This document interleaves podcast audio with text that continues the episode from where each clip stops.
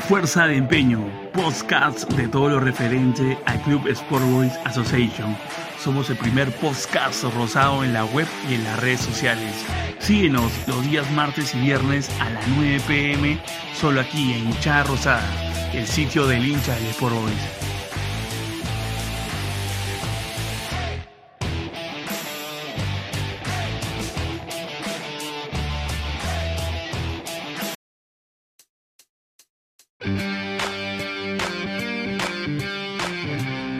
Muy buenas noches gente rosada, bienvenidos a Fuerza de Empeño, el primer podcast en las redes y la web.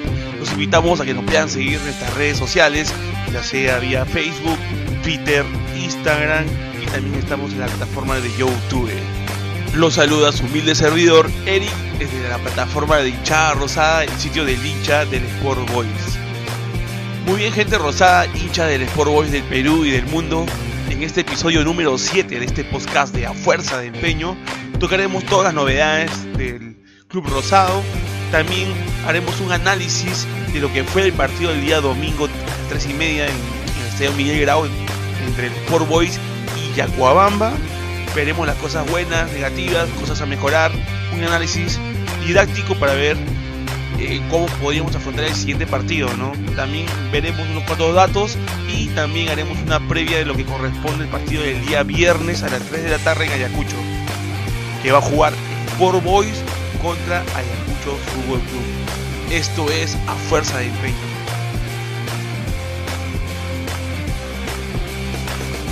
Ya mencionamos algunas novedades del cuadro rosado en el podcast número 6. En este número 7 vamos a renombrar algo que todavía está pendiente, ¿no? Es el tema de Johnny Montaño. Como sabemos todos nosotros, todos los hinchas del Sport Boys, eh, realmente al equipo le falta un volante de creación de jerarquía.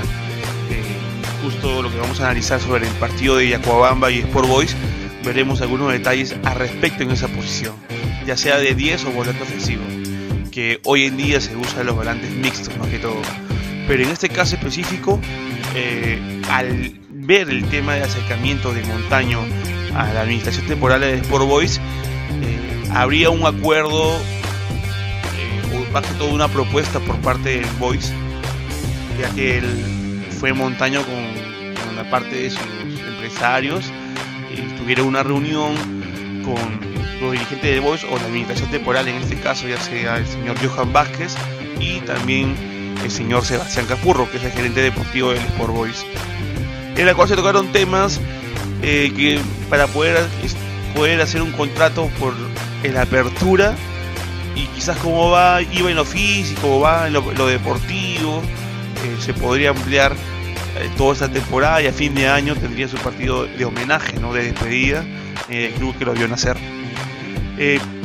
al parecer en estos momentos no hay ninguna respuesta, hemos tratado de dar averiguaciones y todavía no hay una respuesta por parte de Montaño. Eh, parece que la cosa se está enfriando. Eh, al parecer Montaño que quisiera buscar otras alternativas eh, con relación a la propuesta ya, ya ofrecida por el Club Rosado. Así que esperemos estos días para ver cómo se desencadena el tema de Jonier Montaño. Yo creo que Jonier Montaño, por más que tenga su edad, 37 años, yo creo que todavía puede dar el último golpe, ¿no? Si se pone bien físicamente, así que va a poder ser, eh, eh, como en este caso, una persona que va a poder sumar, un jugador que puede sumar experiencia, un jugador que te puede hacer pensar, por lo menos no en 90 minutos, pero quizás en medio tiempo. Eh, los tiros libres van a ser letales, así que el pie izquierdo que tiene, la magia no se le pierde, obviamente. Así que vemos como esa opción en el tema de detalles, en el tema de noticias. Otra noticia que ya mencionamos anteriormente es uno que es sobre la deuda ya mencionada que se le debe a la ADFP. Al parecer todo está, todo está correcto, eh, no habría problemas y con relación a lo que es el carnet de cancha, obviamente ya los jugadores argentinos han podido jugar tanto Villagra, tanto, tanto también acá este, el goleador que hizo justo dos goles, Penco, y Uwenet que también ingresó, ¿no? Así que definitivamente se pudo eh, lograr en todo caso en el tiempo estimado. Eh, hacer la, hacer la corrección y bueno, se tuvo lo, necesario para poder jugar el partido. ¿no? Muy bien, novedades de esas. Eh, todavía la administración no se pronuncia por ese, por ese mediocampista, ese enganche o ese mediocampista ofensivo que pueda dar ese cerebro, esa dinámica que Boys necesita para, para en todo caso competir y, pelear cosas importantes. Correcto, esas son las novedades en estos momentos. Obviamente eh, es recién el día, día martes, así que tendremos miércoles, jueves y el podcast del día viernes. En el episodio 8 tocaremos no solamente la previa con más información, sino quizás con más novedades como el tema de Johnny Montaño. Perfecto. Eh, vamos a pasar a lo que va a ser en este caso el análisis de lo que fue el Sport Boys versus Deportivo Yacuabamba. Esto en A Fuerza de Empeño. Todo esto y mucho más después de estos comerciales.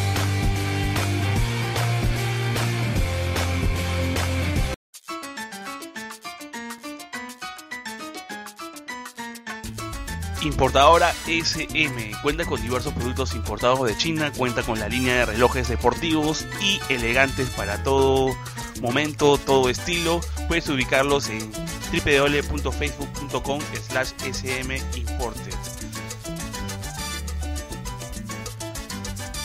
Alin Courier EIRL es una empresa que cuenta con experiencia en el rubro de mensajería courier, servicio de personal destacado a tiempo completo o parcial en este caso pueden comunicarse al 986-965062 o también a linkcourier.gmail.com. Alin, confianza, seguridad y puntualidad. Delta Hard. Servicio de ambulancias nivel 2 y 3 por aire, mar y tierra con el mejor equipamiento y especialistas médicos. Traslado de paciente crítico con unidades de terapia intensiva en ambulancias nivel 3, seguridad médica y cobertura de eventos con ambulancias nivel 2. Delta Hub presenta el sistema SAPE, Servicio de Acciones Preventivas en Emergencias y Desastres, integrado por prevencionistas en primera respuesta. Delta Hub, calidad al servicio de su salud. Delta Her, Academia Franquicia del Voice para niños de bajos recursos. Puedes pedir información y las inscripciones al teléfono 9136 76564. Preguntas por el señor John Valle o al 981-089221 con la HR o al 936 644536 al señor Oswaldo. O también se pueden dirigir a la Avenida La Marina 1091, La Perla. Esto queda como referencia en el local de Rotary Club referencia cruce de la avenida La Marina con la avenida Allá de la Torre.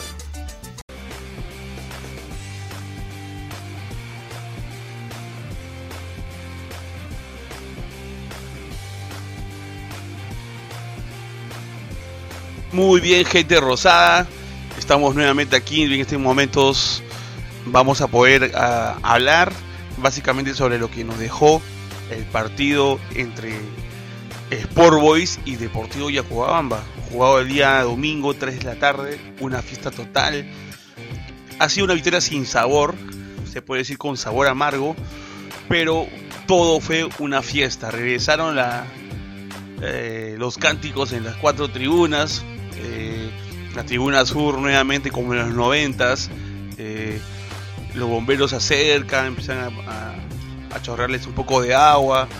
Eh, la gente está con la salsa, eh, el sol, y qué más se podía esperar que una victoria en el primer puerto del Perú, el Callao. Vamos a hablar un poco de la organización.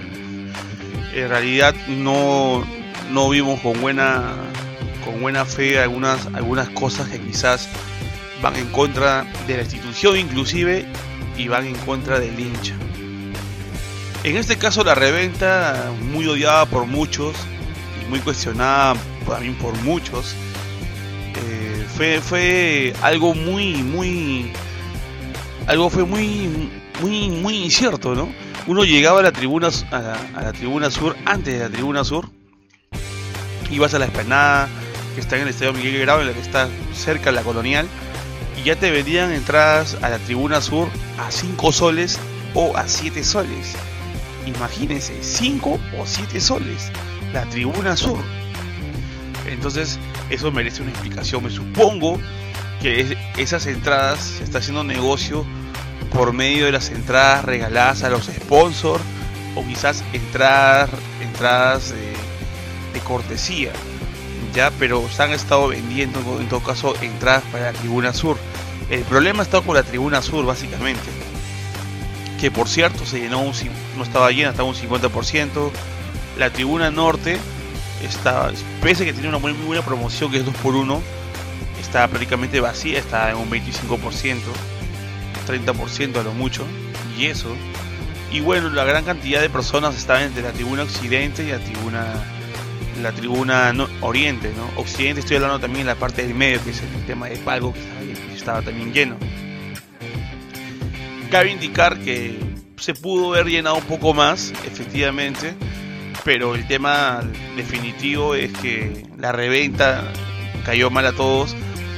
otro punto es que, señores, la gente va, con familia, con sus sobrinos, va con sus ahijados, va en familia, donde hay niños, en la cual sabemos que son tres y media, cuatro de la tarde, eh, a las 3 el sol estuvo totalmente bien fuerte y la gente quiso comprarse una gaseosa, una agua, quizás una hamburguesa, quizás la gente no había almorzado y pues no había ningún punto de venta.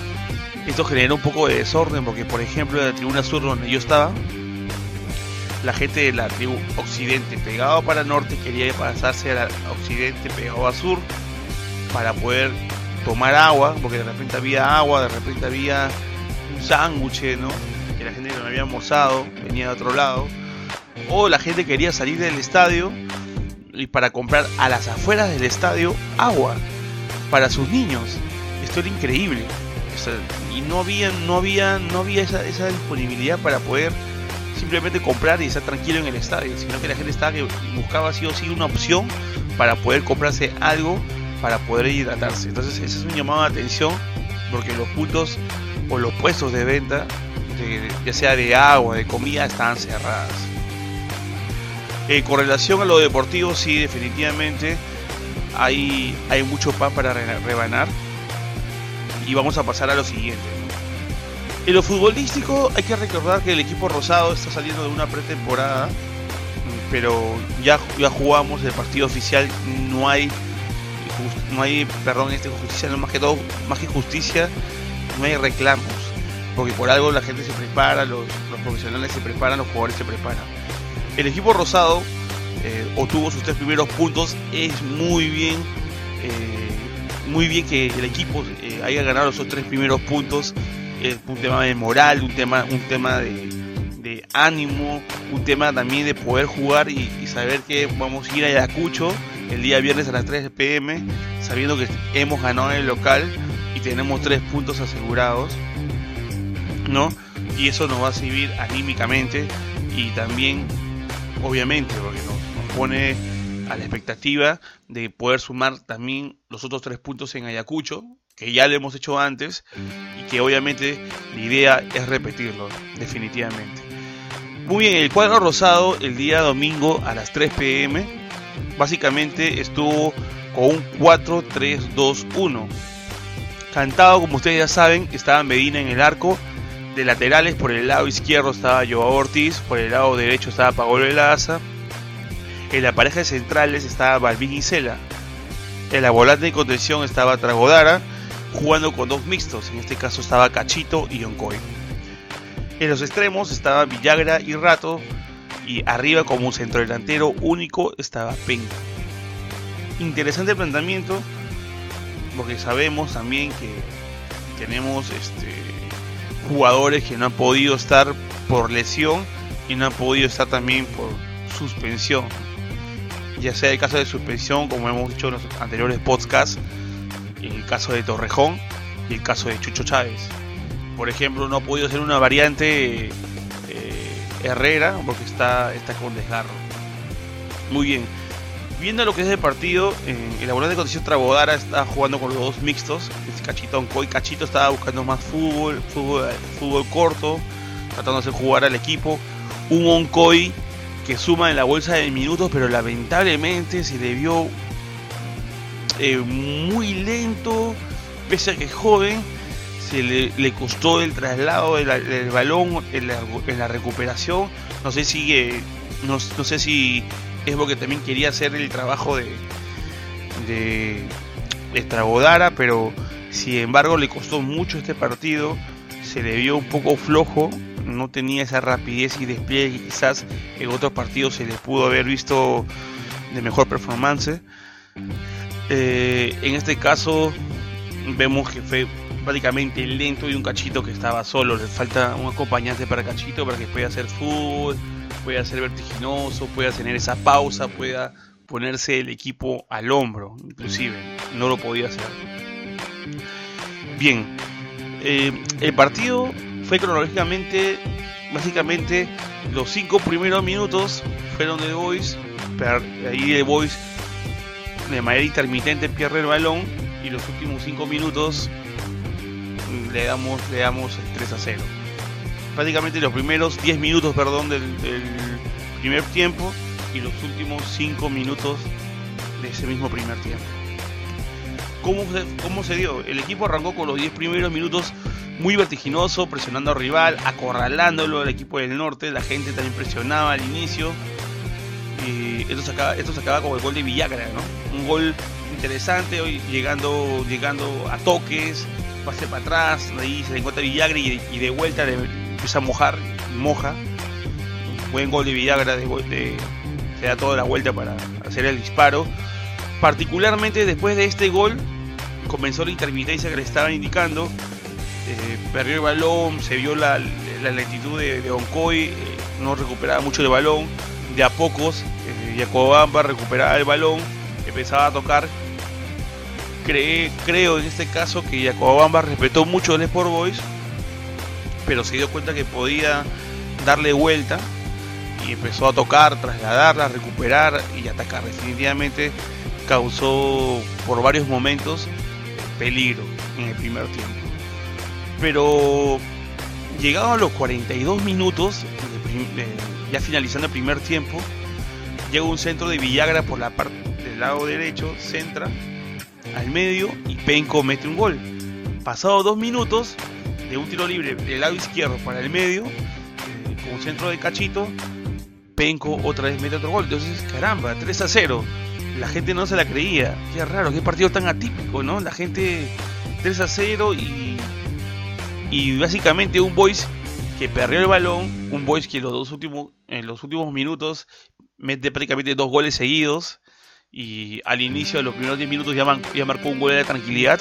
Era un partido básicamente, no sé, sabemos si es de conformismo o es que en realidad el equipo perdió el balón porque, porque perdió el balón definitivamente, ¿no? En el sentido que Yacobamba propuso, le quitó la pelota, trasladó, etcétera.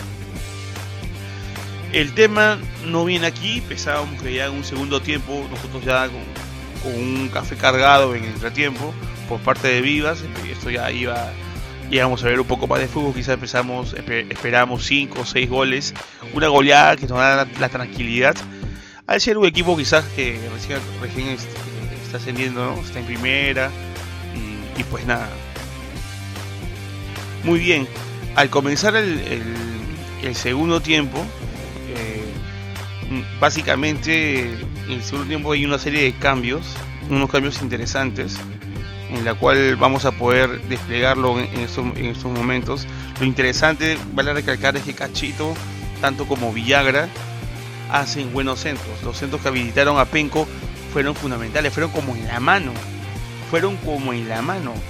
Villagra por derecha centró, gol como centrazo como en la mano. Obviamente, los dos goles, últimos goles, fueron con una, una pizquita de ayuda de, del, arquero que no salía a cortar, pues no, o a achicar, ¿no? no, saltaba para, para, para que para por lo menos estorbarlo, quitarle el balón a Penco, sino que directamente esperaba el balón y Penco solamente cabeceaba, definitivamente. Eh, comenzando el segundo tiempo, a los, a los 52 minutos, Chacobamba hace el gol y el equipo todavía no despierta. ¿No? Se sigue ahí, sigue, se mantiene la defensa. Estaba Paolo de, de la Asa, estaba de, lateral.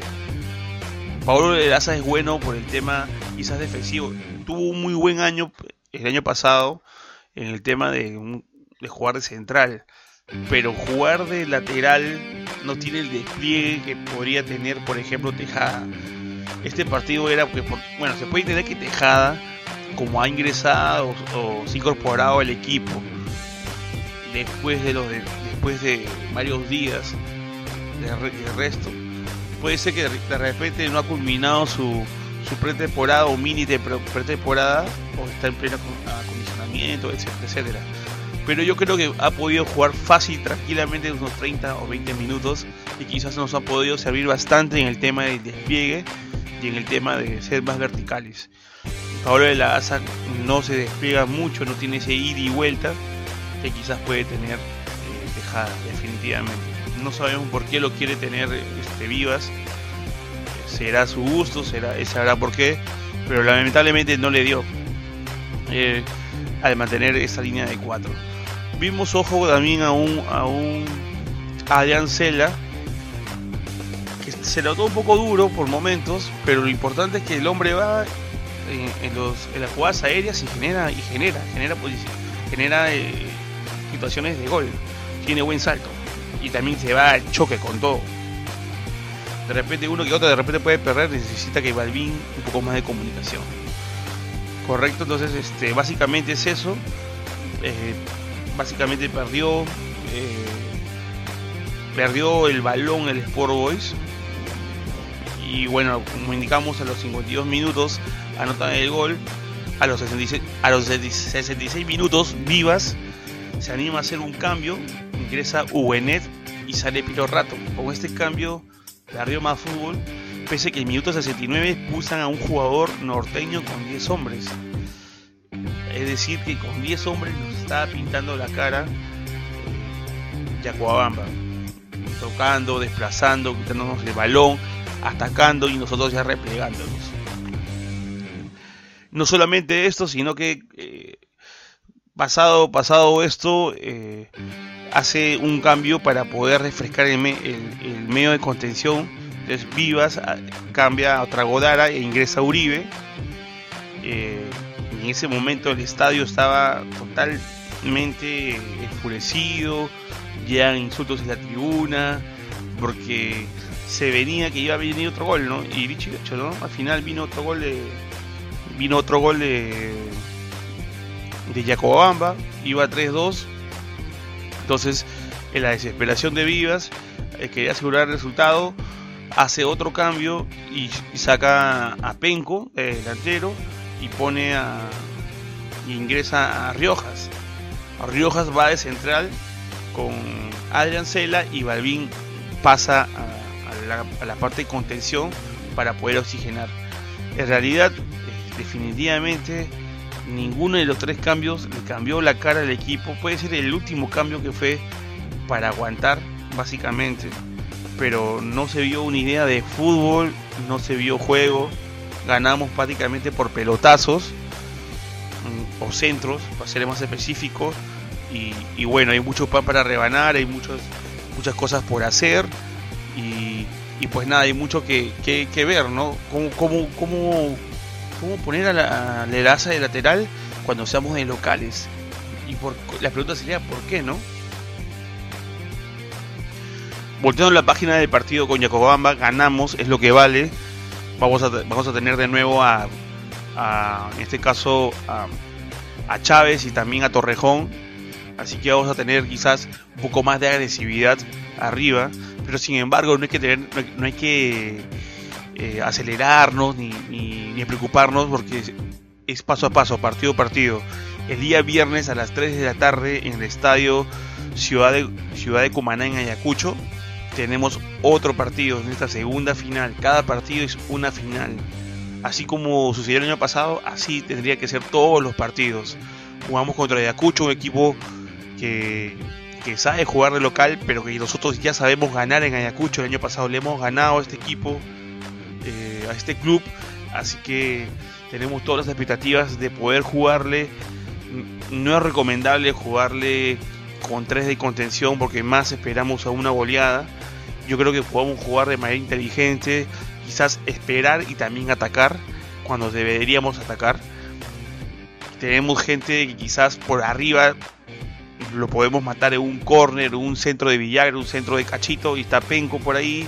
Y si juega con los extremos, como en este caso Villagra, es rápido, una, una, una escapada y podemos meter el gol de contragolpe. El chico Villagra es bien rápido, así que podemos hacer daño de manera inteligente.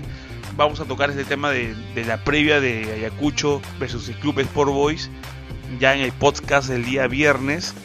Pero sin embargo vamos a tener ciertos apuntes de cómo Vivas está manejando en sus entrenamientos, los cambios, quizás la idea de juego, que cómo, cómo desea jugarle a, Ayacucho allá en su cancha en la ciudad de Cumaná. Obviamente tener el factor eh, clima, 3 de la tarde en Ayacucho hace bastante sol, quema, sofoca, así que hay, que tener mucho en cuenta eso, aunque va a ser para los dos, pero igual tú sabes que el local siempre se acostumbra por un tema de que normalmente juega ahí, ¿no? Específicamente lo que podemos rescatar es que cómo podría plantear el equipo, yo creo que va a jugar con un solo delantero, con Penco. Esperemos que juegue yo quisiera que juegue con, en este caso, con, con extremos, con dos extremos y un, centro delantero, y también tenga una contención en la cual creo que Torrejón va a marcar la diferencia definitivamente. Creo que para particularmente a mí para este partido iniciaría Torrejón contra Godara y quizás en un recambio puede ser Oncoy para la bolsa de minutos. Yo al fondo me arriesgaría que esté Riojas y este Balvin y que Adriancela entre por tema de un tema de, cambio.